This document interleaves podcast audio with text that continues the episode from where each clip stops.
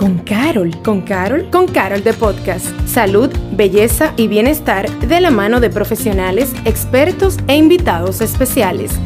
Con Carol de Podcast. Hola, te damos la bienvenida a un nuevo episodio de Con Carol de Podcast.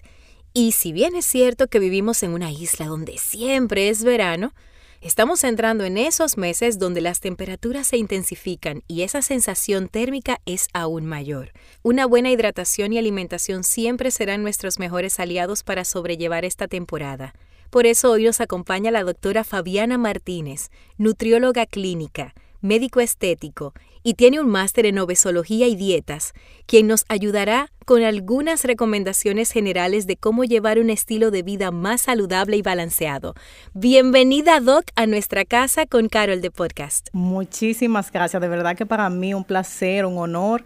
Siempre lo he dicho, donde quiera que haya un escenario que la Doc pueda educar y hablar de nutrición, pues ahí yo estaré muy complacida. Gracias por la invitación. Bueno, y para que esta conversación inicie por el inicio, valga la redundancia, ¿Cómo influye el clima en nuestros hábitos de alimentación? Pues mira, te voy a decir que quizás lo primero que pase es que nosotros busquemos esas, esos alimentos que nosotros creemos que nos van a refrescar.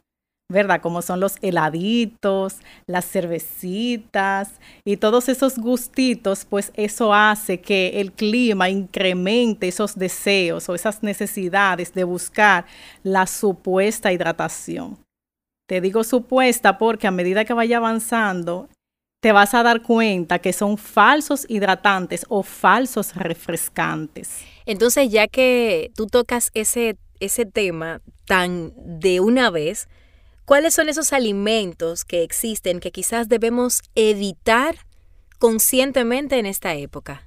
Mira, vamos a evitar esas bebidas azucaradas que si bien pensamos o nos han hecho creer que son hidratantes o refrescantes, pues no, porque tienen alto contenido de azúcar y esto puede llevarnos a una deshidratación en vez de una hidratación.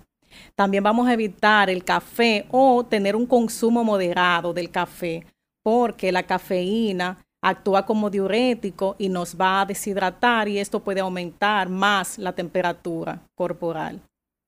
También evitar las bebidas energéticas por lo mismo, tienen cafeína, va a actuar como un diurético, te puede aumentar o cambiar el ritmo del corazón, aumentártelo, acelerarte el ritmo y el calor también lo provoca, o sea que vamos a evitarla y debemos de evitar los picantes. Los picantes hacen que tengamos una sensación de calor e incluso nos ruborizan porque son vasodilatadores y aumentan también la temperatura corporal. Entonces, Doc, ya que esos no, ¿cuáles sí son recomendados en esta temporada? Esa es una muy buena noticia que yo te traigo y es que existen muchísimos alimentos que te pueden ayudar a refrescarte, que son económicos y que están al alcance de todos nosotros. Nosotros tenemos un país rico donde quiera tú vas a encontrar un coquero. Así es. Eso sí, vamos a tomarnos un coquito bien fresco y eviten echarle azúcar, no le pongan azúcar que no lo necesita. También las frutas, donde quiera encontramos también un frutero en cada esquina. ¿Cuáles frutas podrían ayudarnos más? La que tengan mayor cantidad de agua. Como por ejemplo el melón melón, sandía y todas en sentido general tienen, ¿verdad? Suficiente cantidad de agua, pero estas, el kiwi, el melón, la sandía, todas son altas eh, en cantidad de agua y son muy buenas. Una opción muy saludable y muy fresca, picar diversas frutas, tenerla en el congelador, llegaste a casita, eso va a la licuadora, un poquito de agua y ya tú tienes ahí un frozen nutritivo, saludable y sí verdaderamente refrescante. En ese sentido, Doc, siempre hemos escuchado la recomendación de mínimo 8 vasos de agua. Sin embargo, sería bueno aclarar si esa cantidad es suficiente para la época o si deberíamos aumentarla precisamente por, por esta ola de calor que a veces nos afecta. Sí.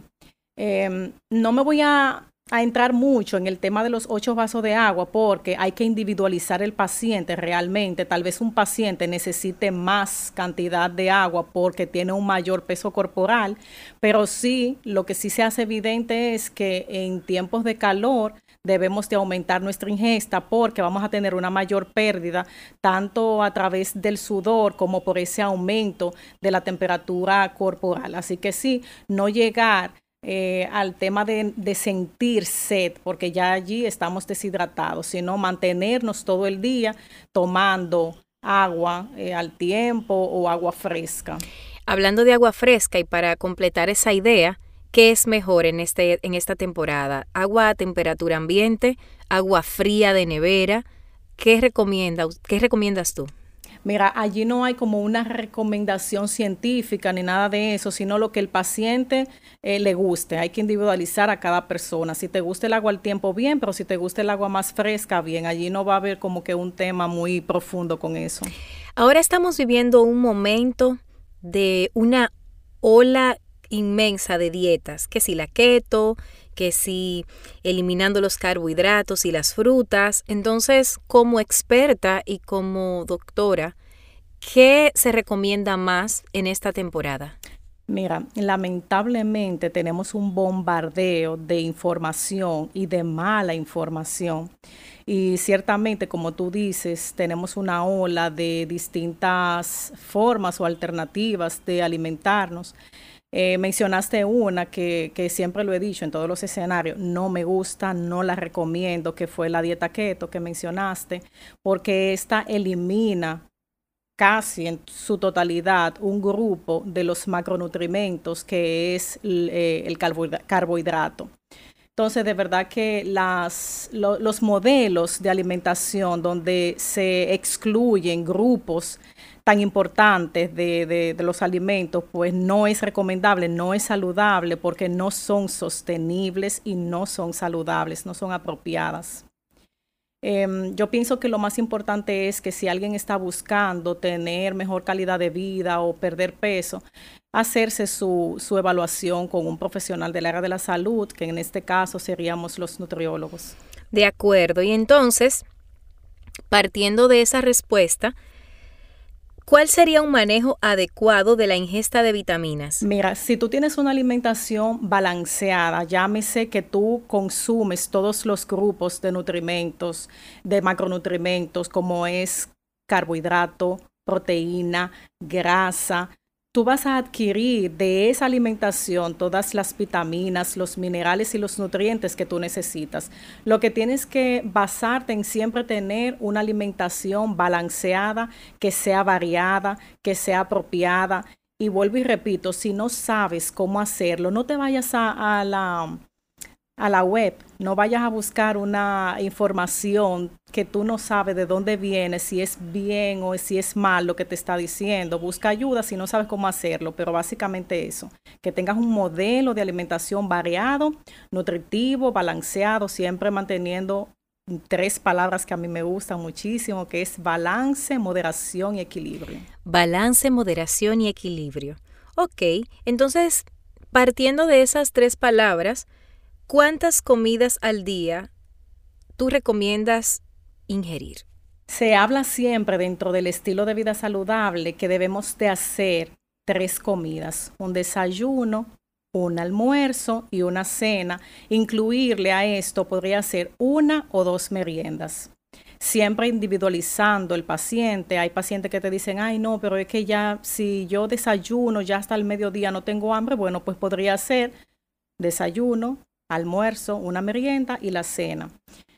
Pero siempre individualizando el paciente, porque lo que funciona para mí no necesariamente funciona para todos, pero sí los modelos de alimentación saludables tratan de tener cinco, tres o cuatro ingestas al día. Ok, Doc, entonces, ya que estamos hablando de la alimentación y de todos estos detalles que son tan relevantes, sin embargo, hay una parte que a veces no le prestamos tanta atención como es la cocción de los alimentos. Desde la experiencia médica, ¿cuál sería la manera idónea para cocer nuestros alimentos? Esa es una pregunta súper importante y, algo que debemos de darle mucha eh, importancia porque tú puedes un alimento saludable convertirlo en un alimento para nada saludable, simplemente cambiándole la cocción o eligiendo una cocción que no es la adecuada. Que nosotros decimos que traten de comer a la plancha, al vapor, hervido, horneado y también dentro de esas cocciones que son saludables, no sobrecocer los alimentos. Por ejemplo, tus vegetales no pueden estar al punto que se desbaraten porque van a perder muchas propiedades. No debes eh, hervirlo picadito, sino hervirlo en porciones grandes y después que ya está hervido, entonces picarlos, porque si picas mucho, van a perder más propiedades. Eh, cuando vamos a hornear algún tipo de alimento, no sobre hornearlo hasta que esté casi quemado, porque también va a perder muchas propiedades ese alimento. Ok, entonces, ahorita hablábamos de las dietas, también de la importancia de la moderación, del balance y demás. ¿Cuál, desde la experiencia médica, Doc, tú has encontrado que es quizás la mayor tendencia en esta temporada dentro del marco de las dietas y de la, y de la alimentación, que puede ser un error para nosotros, más allá de los dulces y de las bebidas energéticas. Tú sabes que yo entiendo que es el principal error que se comete, que se quiere cambiar el, el cuerpo sin haber cambiado la mente. O sea, tú tienes que hacer una conciencia, tú tienes que decir, yo voy a adoptar hábitos saludables, no pensar, yo voy a hacer una dieta para bajar 20 libras. No, ese no es eh, el enfoque que debes de darle. También quieren hacer muchas cosas juntas. Voy para el gimnasio, no voy a tomar café, voy a dejar el arroz, no como pan nunca más en mi vida, no quiero grasa. No, no, no, no. Los cambios deben de ser PPT pequeños, posibles y tangibles, que tú vayas eligiendo poquito a poco hábitos que tú entiendas que sí, que vas a poder hacerlo, apegarte a ellos, tener disciplina, una vez que tú hayas ganado uno, elegir otro y no querer cargarte de todos esos cambios porque el cerebro te va a hacer un efecto rebote y vas a soltar todo y no vas a llegar a una meta de un peso saludable desde la experiencia de la obesología, ¿cuáles son esos efectos que se ven en esta temporada? Es decir, ¿hay más efectos rebote ahora o, en cuál temporada del año se siente más? Eh, no, ahora no, no tanto, porque tú sabes que ahora hay mucho bikini, hay mucha playa por las altas temperaturas. Donde tú ves más abandono, podría decirse, es en el tiempo de diciembre, eh, desde noviembre empieza, noviembre, diciembre, pero ahora están un poquito más preocupados por el cuerpo, tú sabes, de verano. ok, entonces, desde el punto de vista de, de médico, ¿cuál es una alimentación balanceada y saludable? donde uno no necesariamente se sienta tan restringido y que uno pueda cumplir con esas metas que uno tiene y a la vez uno darle al cuerpo lo que realmente necesita. Eh, yo creo que, que de todo lo que vamos a decir aquí, Patricia, esto es lo más importante. Mira, ese modelo de alimentación debe de ser donde tú verdaderamente, como tú acabas de decir, no tengas una restricción, que tú no te sientas que tú estás haciendo una dieta. ¿Qué va a ser eso? Que tú tengas una alimentación balanceada, moderada, con buenos alimentos, con pequeñas porciones, donde tú no excluyas ninguno, que tú puedas comer proteína, grasa, vegetales, verduras y que los alimentos que sabemos que no son tan buenos para la salud, pero que sí son buenos al paladar, como son los dulces, em, las bebidas, todo eso, pues elegirlo en tu vida con mucha moderación. Bien, sin hablar de que estoy a dieta, no puedo comer esto, no puedo comer aquello, porque entonces eso causa mucho efecto rebote por la restricción que, te tiene y tú te sientes como presionado. Entonces traten de elegir un modelo de alimentación donde la variedad sea el fuerte, donde cada día tú te, te levantes pensando en elegir un hábito bueno, en hacerlo despacito, pero con constancia y con disciplina. ¿Cuál sería la recomendación para una persona que decide hoy iniciar a mejorar su estilo de vida para que sea sostenible? Empieza a elegir pequeñas porciones, aléjate de azúcar, de esas comidas fritas, llenas de harina, de grasa, empieza a hacer un poquito de actividad física y a cambiar como esa forma de ver los alimentos. Mira, hay algo que a mí me funciona mucho con los pacientes y es que yo le digo, mira, vamos a hacer una alimentación consciente donde tú te vas a tomar un tiempecito para tú mirar lo que tú te vas a comer. Por ejemplo, si tú tienes frente a ti una empanada, llena de cachú, que eso está frito, tiene harina. Yo no quiero que tú veas la empanada. Yo quiero que tú mires el alimento y tú pienses, ¿qué va a hacer esa empanada por mí en mi organismo? ¿Me va a acercar a mi meta o me va a alejar? Entonces eso yo le llamo alimentación consciente. Que tú puedas hacer como esa parada antes de tú agarrar ese alimento que tienes al frente y comértelo. Hazte esa pregunta, ese alimento, ¿qué va a hacer por mí? Al inicio de nuestra conversación, la doc mencionaba, pues esos heladitos, esa cervecita, esos antojos que a veces tenemos y que usamos para combatir el calor. Entonces, y digamos que estamos en medio de una fiesta o en medio de, de uno de esos eventos que son tan playeros, donde uno tiene por regla general esa comida o esos antojos a la mano. ¿Qué uno puede hacer aparte de eso que es la observación, verdad? Para uno no caer demasiado en esa tentación o de repente que si ya uno cae, ¿qué uno podría hacer posterior para uno balancear un poco lo que sea que uno haya hecho durante ese momento? Muy bien. Mira, si estás ya se llama ambiente obesogénico. Estás en un ambiente donde hay de todo, ese festín está que tú puedes elegir. Siempre hay mejores opciones. Mira cuáles son todas tus opciones y cuál es la mejor. Si estás tomando, no solamente tomes bebida alcohólica, también hidrátate con agua, agua natural, para combatir la deshidratación que va a causar estas bebidas alcohólicas. Si es comida, busca dentro de todo lo que te ofrecen la mejor opción. No estoy diciendo una opción sana porque ya me pusiste un escenario que yo sé que ahí no vamos a encontrar vegetales con pechuga.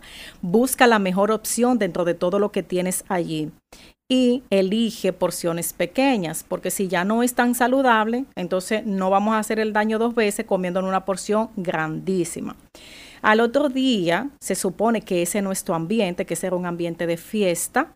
Al otro día, ya en tu casa, entonces tú vas a compensar tomando mucha agua para que todas estas toxinas y todos estos alimentos que son inflamatorios puedan salir más rápido de tu tránsito intestinal y de tu cuerpo, para que ese tránsito intestinal se mueva más y toda esta inflamación y todas esas toxinas, a través de esa buena hidratación que tú vas a tener, tu cuerpo pueda sacarlo más rápido rápido.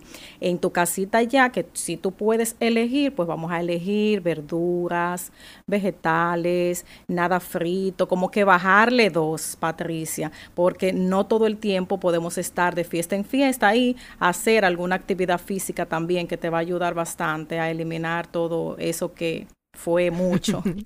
a veces cuando estamos en verano, pues obviamente hacemos ejercicios, pero no siempre cumplimos ¿verdad? Con ese régimen que nos planteamos. Entonces, imaginemos por un segundo esa persona que hizo este desarreglo, por llamarlo así, vino a la casa, se está hidratando, etcétera, aunque quizás no tiene esa disciplina de todos los días hacer ejercicio, que recomendaría eh, la experiencia en este caso para que además de la, del control con lo que nos vamos a comer, y lo que vamos a consumir a nivel de hidratación, también qué podemos hacer para ayudar a acelerar un poquito más ese proceso que ya vivimos del día anterior. Suficiente agua, mucha agua, eh, hacer actividad física moderada porque tu cuerpo no va a estar en una buena condición para aguantarte un entrenamiento normal, entonces caminatas suave,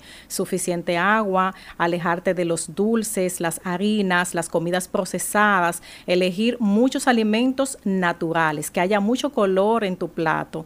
En esta época yo recomiendo muchísimo las ensaladas frías con alguna proteína, que puede ser pechuguita, puede ser pescado, tuna, también es fácil, rápido y nutritiva. Tú abriste, Patricia, una lata de tuna y agarraste, qué sé yo, un poquito de pepino, tomate y algunas hojas verdes y tú tienes ahí una comida con los tres macronutrientes, grasa, proteína y carbohidratos y súper saciante, rápido, fácil, nutritiva y que te va a ayudar con el tránsito intestinal.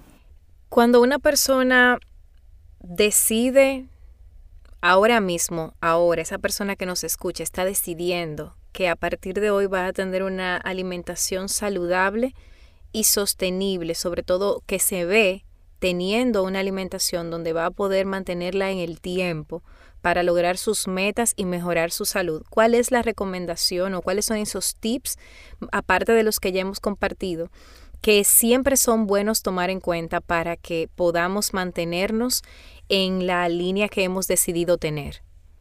Mira, lo primero que te voy a decir es que esa persona debe interiorizar eso que ha decidido hacer. No lo hagas por moda, no lo hagas porque tú quieras hacer lo que hizo la vecina o el vecino, eh, no lo hagas porque tú quieres bajar de peso y ya. No, hazlo por ti, por tu salud.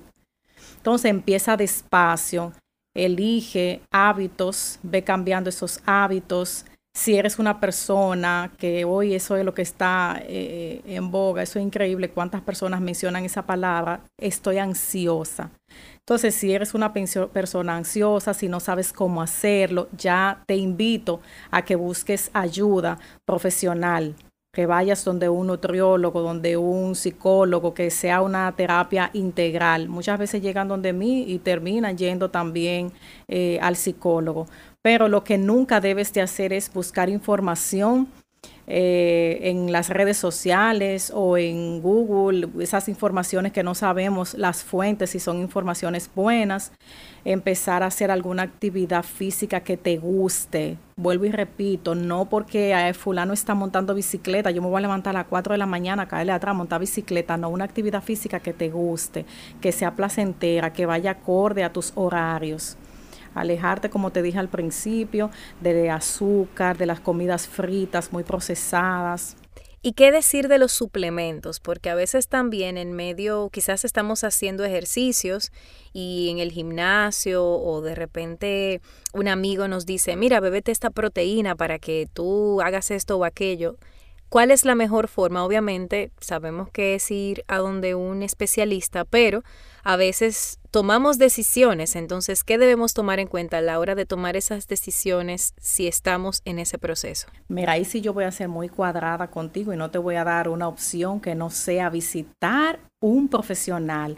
Te digo esto porque es muy peligroso estar ingiriendo suplementos, ingiriendo proteínas y cuantas cosas nos vende el mercado sin una revisión Patricia, tú sabes que hay personas que se enteran a los 30 años que tenían un solo riñón. Wow. ¿Tú entiendes? Entonces, lo, lo que tú tienes que, me fui al extremo, pero es para que entiendan que tú tienes que saber cómo está tu cuerpo, cómo están mis riñones para yo darle una carga de proteína, cómo está mi hígado que va a ser el encargado de metabolizar todo lo que no es natural que yo me tomo. Entonces, ya si ahí voy a ser muy cuadrada, si usted va a iniciar a tomar suplementos, quiere tomar proteína por alguna meta personal que tenga, usted debe de ser evaluado primero, porque debemos de saber cómo están esos riñones, cómo está ese hígado y cómo anda todo. Hay una batería de analíticas que nosotros los nutriólogos hacemos simplemente para ponerte tu alimentación. Imagínate ya si es suplementos y proteínas industrializadas. Antes de terminar, ¿cuál sería quizás, ahorita hablábamos de ese smoothie o de ese, de ese, de ese batido que podríamos realizar en la casa, quizás para tener una bebida refrescante o un postre refrescante que podamos eh, tener en este tiempo de calor. Sin embargo, ¿cuáles son esas combinaciones que son ideales y cuáles son las combinaciones de frutas y o vegetales que a lo mejor deberíamos evitar para no cargar más ya un, un, cuerpo que a lo mejor no se ha estado cuidando correctamente? Hay muchas verduras y frutas que te pueden ayudar. Vuelvo y repito, vamos a elegir las que están cargadas de agua, pepino, la sandía, el kiwi, la piña, todas estas que son bastante frescas, que van muy bien mezcladas y el, el apio, excelente, también refresca y tiene contenido de agua. ¿Cuál sí prefiero que eviten? Que muchas veces se lo ponemos a nuestros juguitos verdes y así. El jengibre. En esta época no es tan bueno, ¿verdad? Porque es picorcito y puede aumentarnos la temperatura, acelerarnos un poco. Vamos a evitar la canela, el jengibre, la pimienta. Son eh, en esta época algunas de las cosas que debemos de evitar y vamos a elegir los más. ¿Y las semillas? Sí. Las semillas que sí, son muy buena opción porque son bien saciantes. Así que son muy buena eh, opción en esta época del año y en toda la época realmente. Y dentro de las semillas, Doc, ¿cuál se recomienda más como para acompañar estas bebidas y estas, y estas ensaladas refrescantes que hemos recibido como recomendación? Mira, las almendras siempre van muy bien.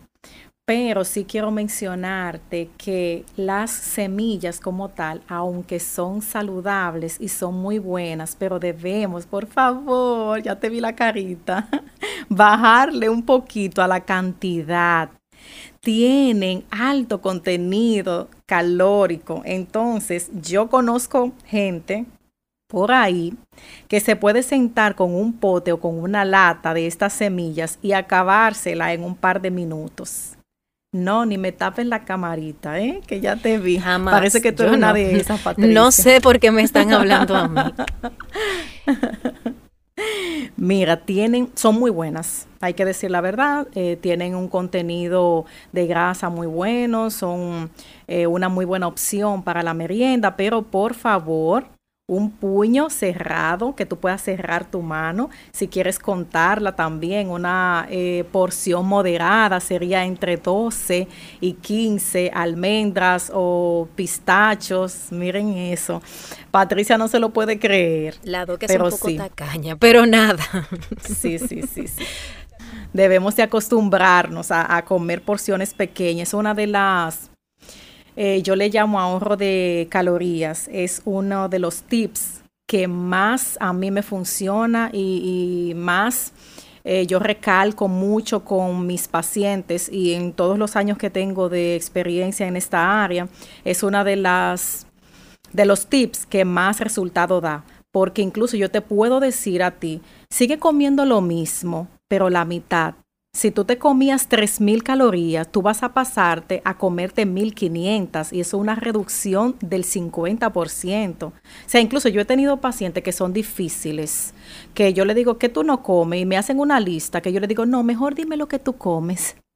Entonces, eh, yo le digo, ok, mira, vámonos en esta primera etapa, tú vas a seguir comiendo lo que tú comes, pero la mitad. Come en un plato blanco y pequeño porque también eso tiene un efecto óptico como tú no te puedes imaginar. O sea, dejen de comer en esos platos grandotes, en esos platos verde, rosado, en esos platos muy decorados. Sí, sí, sí, sí. Sí, sí, vamos a eliminar esos platos de la casa. Yo sé que esos platos grandotes también se ven muy bonitos en la mesa, pero nos invitan y nos engañan y comemos de más.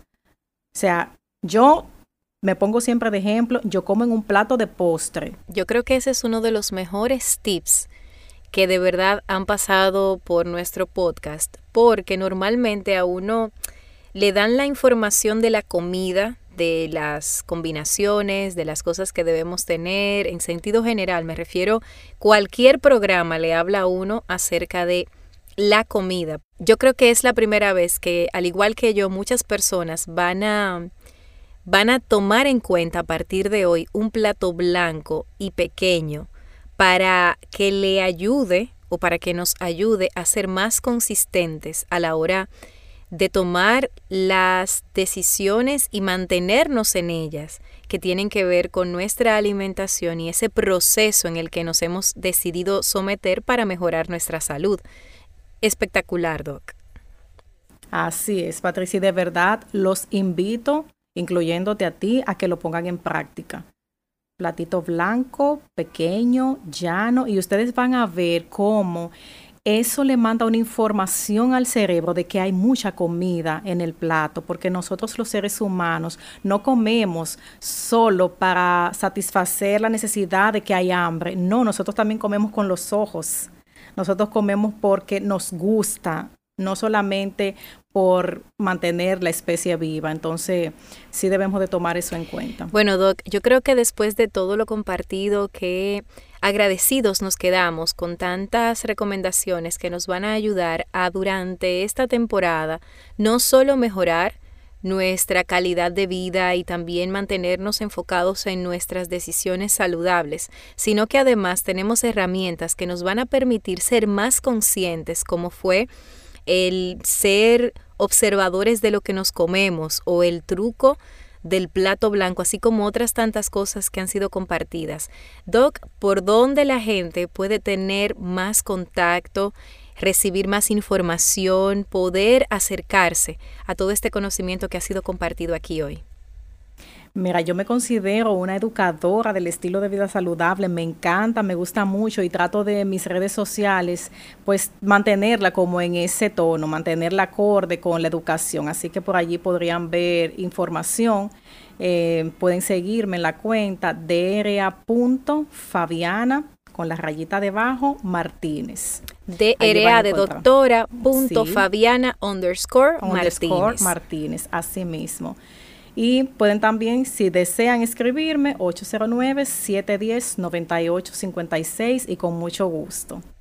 Yo creo que después de todo lo que hemos hablado, Doc, agradecer otra vez, no, no nos queda corto el, el sentimiento de, de, de agradecimiento por todo lo compartido. Gracias por venir, por tomarte el tiempo de darnos tantas recomendaciones valiosas. Y a ti que estás del otro lado, gracias por habernos escuchado hasta este momento. Y ya sabes que muy pronto volvemos con un próximo episodio de Con Carol de Podcast.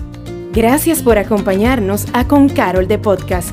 Nos escuchamos en un próximo episodio.